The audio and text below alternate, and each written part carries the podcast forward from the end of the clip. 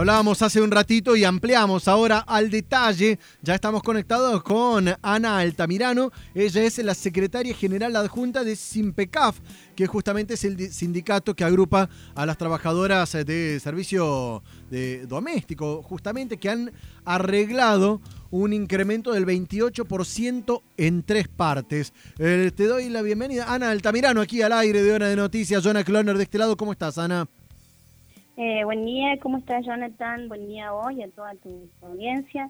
bien, gracias a Dios, todo bien. ¿Han quedado conformes con el acuerdo o creen que podrían haber logrado un poquito más? No quedamos conformes, pero de todos modos tampoco había como mucha posibilidad para lograr mucho más. Eh, fueron dos días de, eterno debate entre la Secretaría General y otros miembros de, de la comisión y, fue lo máximo que pudimos llegar luego de mucha de mucho de mucha discusión digamos con respecto al porcentaje. Esto para dejar en claro es un acuerdo a nivel nacional el 28% así es a nivel nacional. Estamos hablando De, cuál es un salario un sueldo promedio hoy del servicio doméstico. Hoy, eh, para la categoría cuidado de persona, 19.777 y para la persona que hace tareas generales, 17.785,50. Bien, y eh, Hoy, vuelvo, a consultar esto, porque a veces estamos tan lejos siempre de Capital Federal en este país tan unitario. Digo, esto es unánime para todo el país. Sí, para todo el país. Así es. Bien. ¿Cómo, cómo son eh, el, tema de las cuotas? ¿A partir de cuándo percibirán el aumento?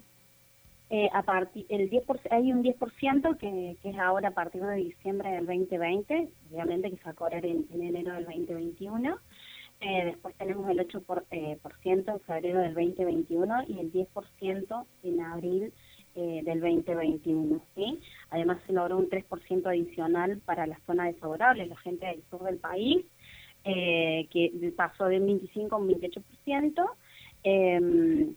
y bueno, que el, aumento impacta también en el aguinaldo eh, y bueno, y también en, todo lo que tiene que ver con el valor hora. ¿Cuál, cuál sería el diferencial que hace a una zona desfavorable para tenerlo en cuenta?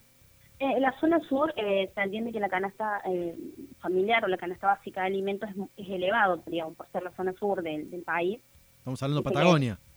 claro, toda la, la, zona de, del sur, digamos, todo lo que es Patagonia, todo Bariloche, todo eso, no, entendemos que es, como mayor la canasta familiar en cuanto a costos. Entonces, por eso es zona desfavorable, digamos. Bien, bien, o sea, esto no, rige, digamos, para Córdoba, para un servicio doméstico en el medio de un área rural, por mm, ejemplo. Mm, todavía no, eh, son, son cuestiones para conversar, eh, también en la Convención Nacional se generó un compromiso para en febrero, eh, armar una reunión técnica para ver varios temas, digamos, el tema de la zona desfavorable, otro porcentaje para la misma, eh, hablar sobre campaña de registración, que nosotros entendemos que es súper necesaria para que eh, los empleadores entiendan lo importante de la registración y las trabajadoras también así lo entiendan. Em, lo que impacta, digo, en la vida de la trabajadora con respecto a pagar sus aportes y contribuciones, ¿no? Para, poder ir teniendo en la caja para una futura jubilación. Ana, em, para, entender un poquito hoy la realidad de, que atraviesan eh, eh, todos los trabajadores, trabajadoras del servicio de limpieza doméstico, ¿cuántos son los que están registrados y cuánto está calculado que hay en el país? Y después particularmente en Córdoba, si tenés el dato. Mira, no, tengo el, dato finito, digamos. Es algo que está ahora, en, digamos, estamos como haciendo una investigación para poder lograr números finitos, pero eh, es muy bajo el porcentaje de registración. ¿Y a grandes rasgos estamos hablando de cuánto? ¿De, un tercio solamente registrado? Sí, sí, sí, un tercio. Es, muy poco, es muy, muy poco lo que se registra, eh, o quizás por mucho desconocimiento, ¿no? Ah, eh, ¿Desconocimiento, perdón, de quién? Eh, desconocimiento de, la trabajadora, que quizás por ahí entiende que registrarse le afectaría en, recibir algún tipo de beneficio con respecto al Estado y bueno, no se cruza, digamos, por ejemplo, con, con la UH, no, no tiene que ver, que esos trabajadores que hace familia lo puede seguir cobrando, no se cruza. Eh, y quizás con el empleador también, no sé si desconocimiento o no, o no, lo quieren ver, pero bueno. Claro, pero a ver, vale la pena destacar esto, es una medida de seguridad para las dos partes, tanto empleados, empleado, empleada como empleadores, ¿no? El tener registrado y en blanco es lo, es lo, que nosotros sugerimos, digamos, que, que, las trabajadoras piden la registración y que los empleadores las, registren. Digamos, una cuestión de seguridad, digamos, dentro de, los aportes y las contribuciones se paga ART, por ejemplo, ¿no?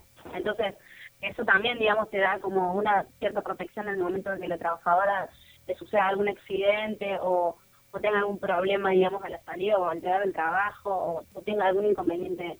Eh, porque si no, muchas veces pasa de que al no tener ART terminan en la herida. Totalmente. Sin que nadie esté a cargo, ¿me entendés? Entonces, bueno, por eso hacemos mucho hincapié que la trabajadora pida la registración. Ana Altamirano, secretaria general adjunta de SIMPECAF, eh, detallando la situación actual del servicio de empleados, empleadas domésticas en el país y el aumento que tendrán en tres cuotas. Gracias por los minutos al aire, Ana. Muchas gracias a usted por el espacio y que tengan un excelente día. Igualmente. Te damos música a la carta. Este es un doblete fiesta.